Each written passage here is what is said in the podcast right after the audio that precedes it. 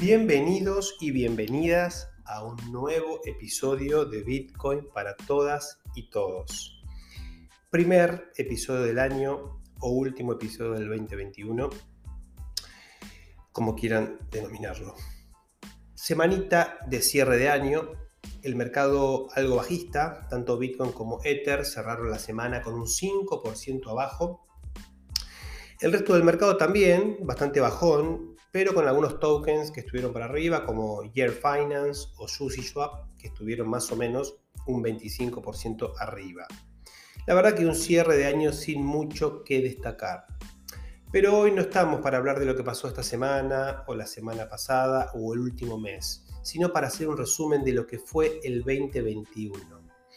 Que nos dé algo de perspectiva y alguna previsión de lo que podría pasar en el 2022.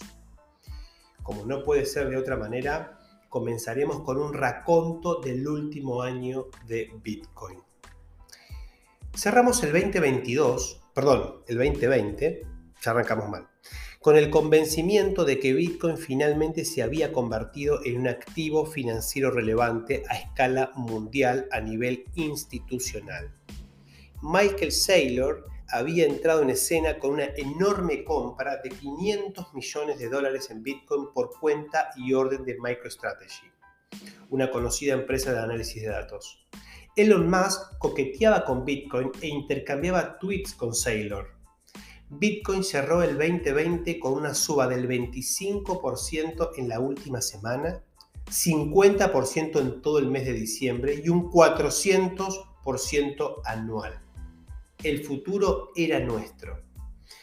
Compra de 1.500 millones por parte de Tesla y el anuncio de que aceptaría Bitcoin por sus vehículos hizo que para abril Bitcoin alcanzara un nuevo máximo histórico de 63 mil dólares.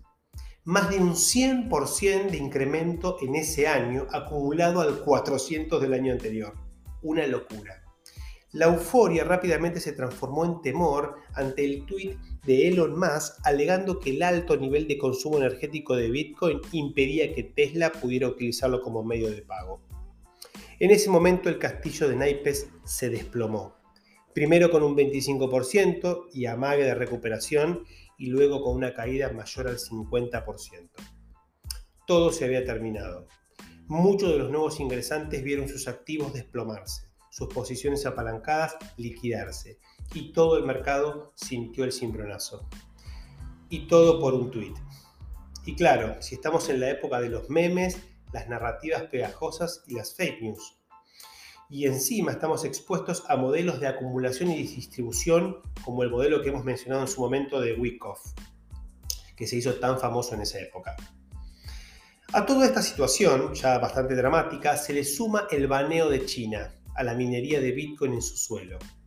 A la caída del precio, que era totalmente especulativa y sobredimensionada, se le añadió la caída del hash rate, una medida mucho más dura y real Recordemos que el hash rate mide la seguridad de la red y una caída del 50% de la misma puso en jaque la seguridad y la inmutabilidad de la red de Bitcoin. De pronto, un ataque del 51% se veía como una amenaza real, como una posible estocada final al ya alicaído Bitcoin. Varios episodios de Bitcoin para todos apuntaron a estos temas por aquel entonces. Los días fueron pasando y la cosa se fue diluyendo, el precio recuperándose.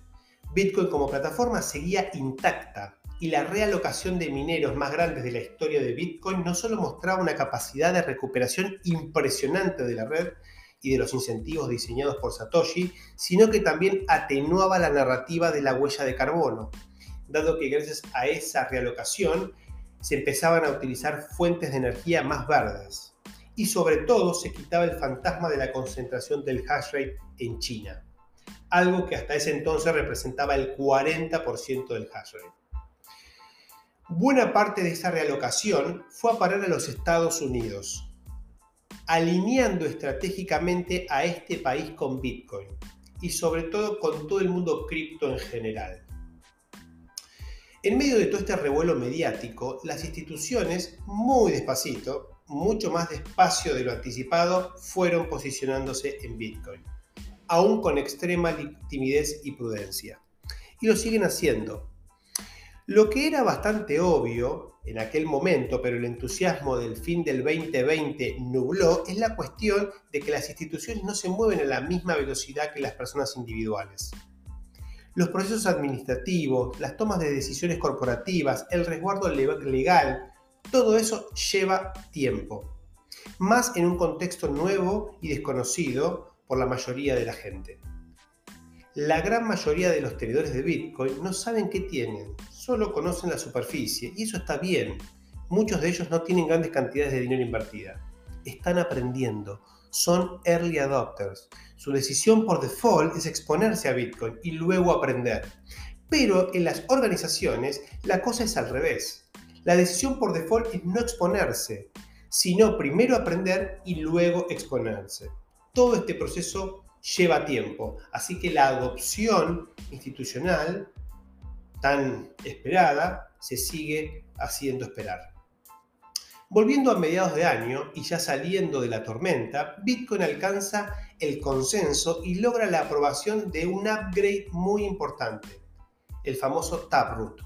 El, upgrade, un upgrade después de cuatro años sin que Bitcoin tuviese mejoras significativas. Ese upgrade fue activado en el mes de noviembre, justo en pleno nuevo auge de Bitcoin, que alcanzaba un nuevo máximo histórico y actual máximo histórico de un poco más de 68 mil dólares por unidad. Auge que se pincha ante una corrida global desde activos financieros riesgosos a los bonos del tesoro. Resulta que nace una nueva preocupación en los mercados. La inflación de los Estados Unidos dejó de ser un riesgo posible a considerarse una realidad a ser atendida por la Reserva Federal del mismo país. ¿En qué contexto deja esta situación a Bitcoin de cara al 2022? Bueno, acá vamos a hacer un pequeño ejercicio de prospección y vamos a imaginarnos varios escenarios. Antes de plantear los escenarios, identifiquemos cuáles son las principales fuerzas que están en juego a la hora de ver el valor de Bitcoin. La primera variable es la inversión institucional. La segunda variable es la inflación minorista en los Estados Unidos. La tercera variable es la decisión de la Fed. ¿Qué va a hacer la Fed, la Reserva Federal, ante esa inflación? Y podemos incluir como cuarta la geopolítica. No hay mucho más. Como siempre digo, Bitcoin es un producto terminado, listo en góndola para ser comprado en cantidades. Su tesis de valor está validada por el mercado y solo falta que se produzca una realocación de activos racional entre las instituciones, primero privadas y luego públicas. Tenemos que entender que Bitcoin es un shelling point global de valor, o sea, un punto focal al que todos los actores van a terminar arribando. Algunos a veces me preguntan, pero digo, ¿qué es un Shelling Point? Y yo les respondo con un ejemplo. Imaginemos que el próximo viernes yo voy a andar por Buenos Aires, la ciudad autónoma de, Buenos Aires, y me voy a encontrar con la comunidad, o sea, con ustedes, a las 19 horas el próximo viernes eh, en la ciudad de Buenos Aires. Y entre todos tenemos que alcanzar un consenso de dónde nos vamos a encontrar, en qué parte de la ciudad de Buenos Aires. La pregunta es, ¿a dónde irían ustedes?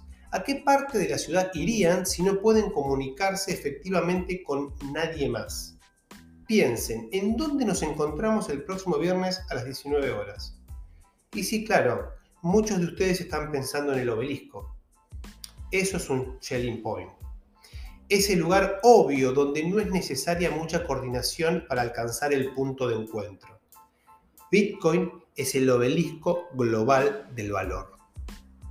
Ahora bien, ¿Qué puede pasar en el 2022? Bueno, les resumo tres escenarios. Escenario número uno, aceleración del bull market durante el primer y segundo trimestre del año. Se logra finalmente el FOMO institucional sobre Bitcoin. La inflación sigue en aumento y la Reserva Federal no toma decisiones restrictivas de política monetaria. Bitcoin supera holgadamente los 100 mil dólares y el ciclo alcista se refuerza sobre sí mismo. ¿Hasta dónde puede llegar? solo Dios lo sabe. Lo que sí sabemos es que en un escenario de FOMO el overshooting es fuerte y la corrección inevitable. Ese sería el escenario más tradicional, ¿no? El que venimos acostumbrados en cada ciclo de Bitcoin. Vamos al segundo. La inflación se dispara y asusta al mercado y a la Reserva Federal. Esta toma medidas espasmódicas que generan pánico en los mercados todo se derrumba salvo los bonos del Tesoro norteamericano, irónicamente. Luego de la primera corrida que deja al mercado, al mercado bursátil entre un 20, un 20, un 30, hasta un 40% abajo, lo que es una locura, y al cripto un 50% abajo, lo que es algo a lo que estamos más habituados, la Fed busca frenar la corrida. El mercado cripto se recupera más rápidamente y toma impulso. Bitcoin se vuelve una alternativa obvia y el FOMO institucional comienza. La última alternativa es, imaginarse que la inflación no se acelera de manera significativa, el mercado y la Fed dudan, todo oscila, mientras que Bitcoin en un comportamiento de acumulación sigue su recorrido alcista. Muy tímidamente, quizás alcanzando los 100 mil dólares durante la segunda mitad del 2022. No incluyo un escenario de desmadre total, porque en el fondo no sería mucho más distinto que el segundo, pero con mucha mayor volatilidad. Si el 2020 fue el año de Bitcoin, el 2021 lo fue para Ethereum. Por donde lo miremos, el año fue espectacular para el ecosistema de Ethereum. Comencemos con el precio. Ether, el token nativo de Ethereum, comenzó el 2021 con un valor que promediaba los 750 dólares por unidad y terminó con un valor por encima de los 3.700 dólares, un 500% de aumento en el año. Y no pudo ser de otra manera. Cuando empezaba el año, Ether era considerado un utility token, es decir, un token de utilidad que servía para pagar gas sobre la computadora descentralizada más grande del mundo, lo que no era poca cosa, pero era algo de nicho. En aquel momento, solo unos pocos entusiastas y fanáticos hablaban del estatus de moneda y reserva de valor para ese token. El veranito DeFi recién había culminado, demostrando que Ether era mucho más que un activo de, que un activo de utilidad para pagar gas. Por lo pronto, se había convertido en un activo de capital para muchos protocolos. Pero esta era una verdad conocida por muy pocos. En los primeros meses del año, Ether simplemente se comportó como una altcoin, que seguía los pasos agigantados de un Bitcoin super bullish. Pero la conciencia de la importancia de este token nativo se comenzó a percibir, al menos en ciertos círculos, la tesis de Ether cambió y fue de golpe. Ether se volvió un superactivo, no solo por su utilidad en la plataforma con mayor crecimiento de todo el ecosistema, sino también por su capacidad de crear servicios DeFi, por su escasez futura dada la mejora en ciernes que quemaría buena parte de las comisiones que en ese momento eran capturadas por los mineros y generaban presiones de venta, y también por la llegada del nuevo protocolo de consenso basado en la participación, que reemplazaría la prueba de trabajo. Demasiados fundamentos hicieron que Ether volara y alcanzara los 4.200 dólares el 10 de mayo. Ether se había emancipado de Bitcoin. Había dejado de ser simplemente la altcoin más importante para lograr un estatus propio. Se comenzó a hablar del flippering de Ethereum, es decir, la situación donde el valor de mercado de la plataforma de Ethereum superaba la de Bitcoin. Todo se detuvo con un tweet de Elon Musk y llegó la caída de más del 50%, alcanzando Ether el valor de 1.800 dólares en su piso más bajo. Evidentemente, al, igual que la aparente emancipación de un adolescente que vuelve a la casa de sus padres ante, ante un traspié bastante jodido, Ether parecía que volvía a la sombra de Bitcoin. Pero como dije, demasiados buenos fundamentos hicieron que Ether se recuperara rápidamente. la implementación de la mejora de London, que incluía la mejora 1559, pasó a ser una realidad y se comenzó a quemar Ether en cantidades significativas. La narrativa de Ether como superactivo se volvió una realidad y por momentos la plataforma fue deflacionaria, es decir, se quemaba más moneda de la que se emitía.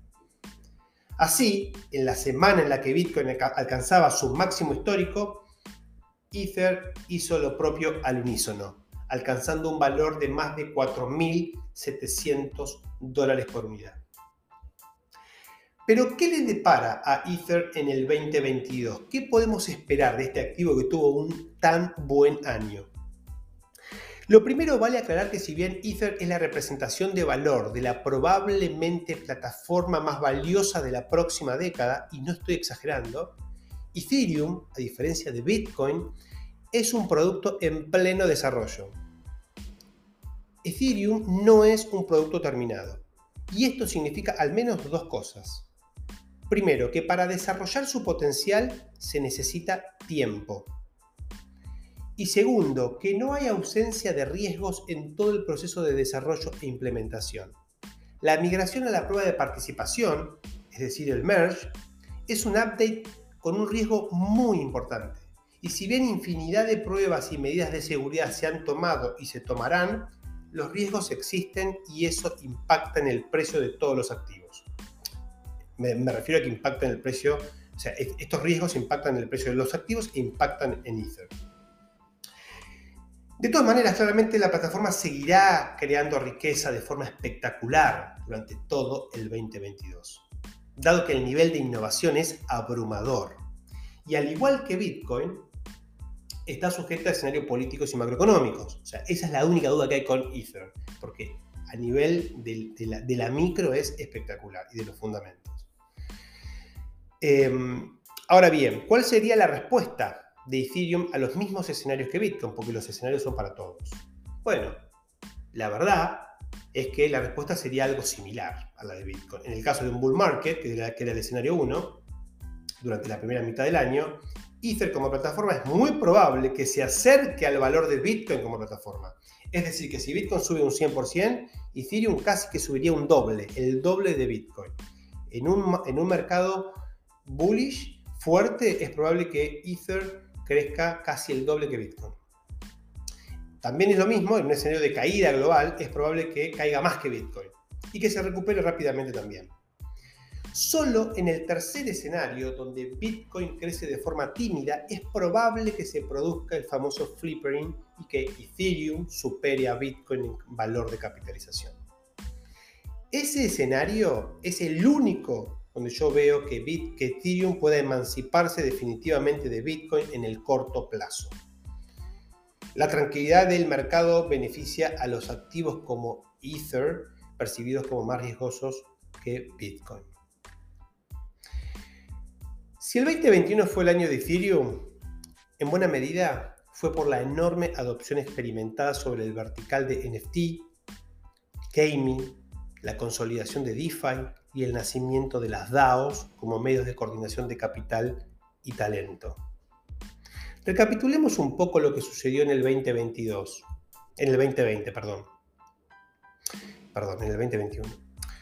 Luego de un 2020 que hizo Market Fit en términos de DeFi, el 2021 consolidó esa tendencia y expandió la base de usuarios a una buena parte del ecosistema cripto. Lo que en el 2020 fue un DeFi muy de nicho, el 2021 lo generalizó.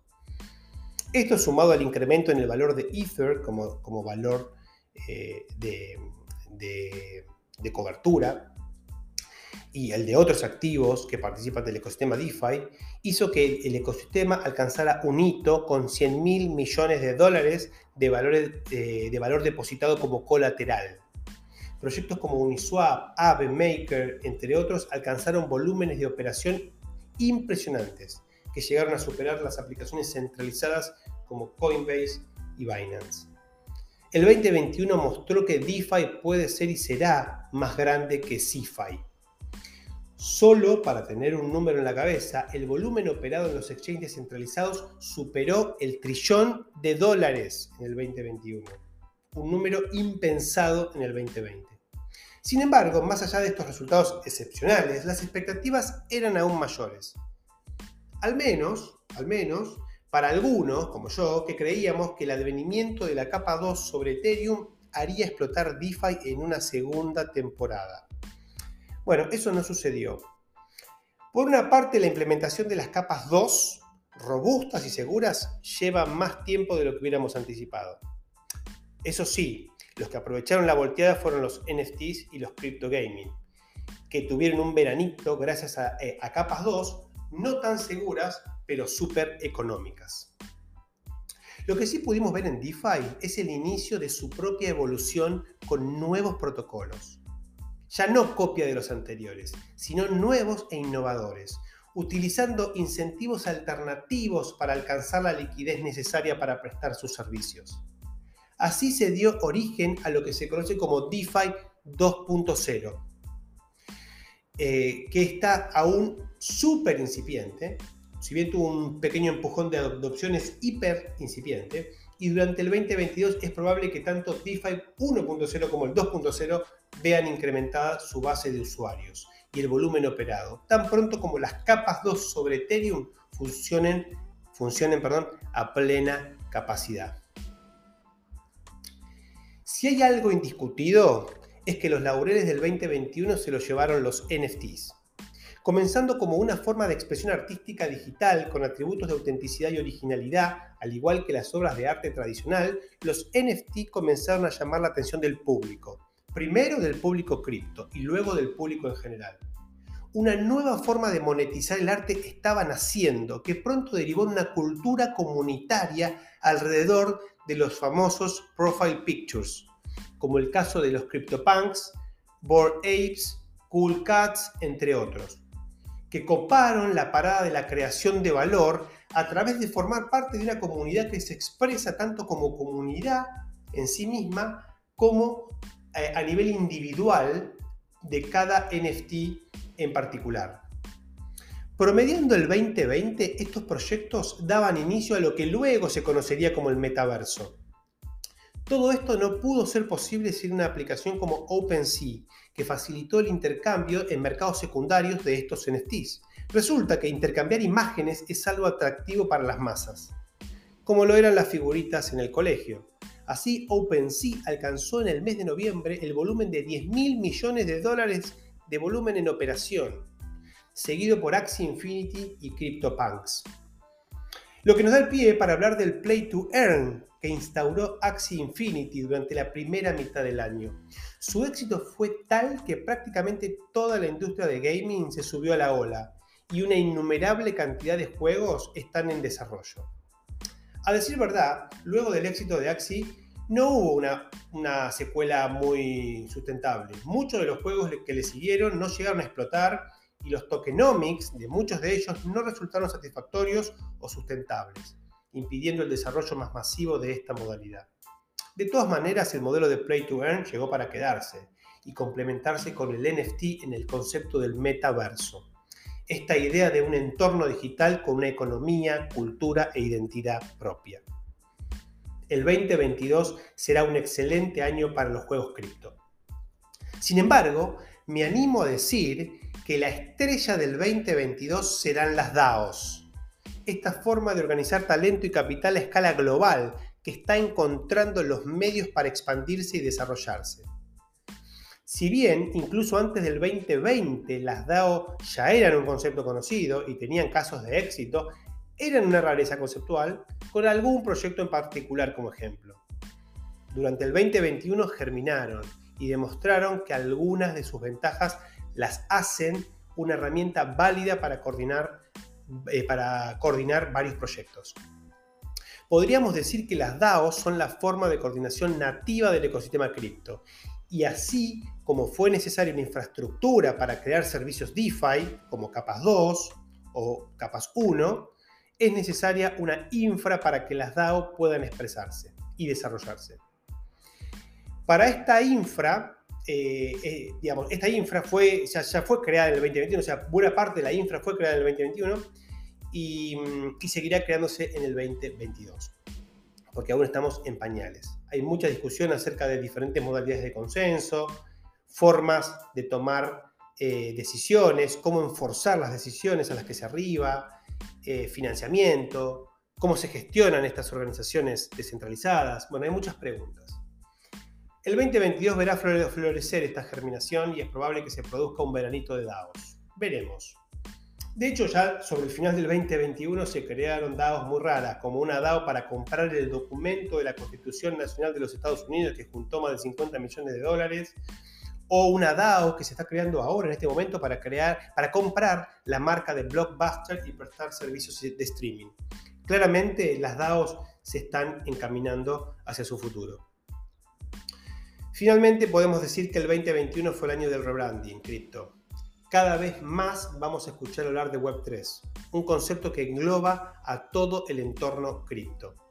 Creo que este rebranding facilitará el entendimiento de mucha gente que comprenderá que en definitiva lo que se está evolucionando es Internet y que la blockchain es solo una pieza más de una infraestructura necesaria para dicha evolución el concepto de Web3 se asimila mucho más a los servicios que podrían ser consumidos en la nueva web que a una infraestructura que les dé seguridad. Yo creo que ese concepto está mucho más cerca de los usuarios y es probable que durante el 2022 Web3 alcance máximos en, Google Trend porque mucha gente va a estar tratando de entender qué es esto del Web3. Y para cerrar, no quiero dejar de mencionar los otros protocolos que están desarrollándose de una manera muy fuerte, en una competencia, en una carrera de la cual hemos hablado en los últimos episodios, donde tenemos Solana, Cardano, Terra, eh, Binance Smart Chain, tenemos Polygon como protocolo de segunda capa de Ethereum, todos en una carrera por la escalabilidad y la seguridad. Yo creo que el próximo año estos de este grupete algunos va a tener que separarse, algunos va a tener que eh, tomar eh, punta, pedir punta y, alcanzar un poquito más Ethereum. ¿Cuál será? Realmente es muy difícil saberlo.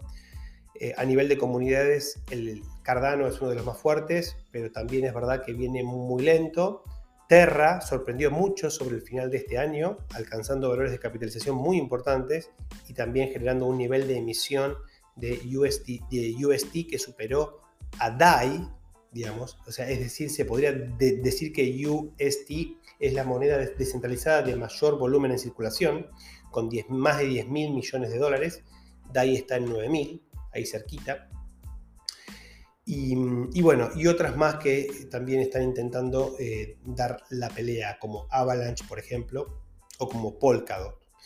Año que ambas van a ver con mucho desarrollo.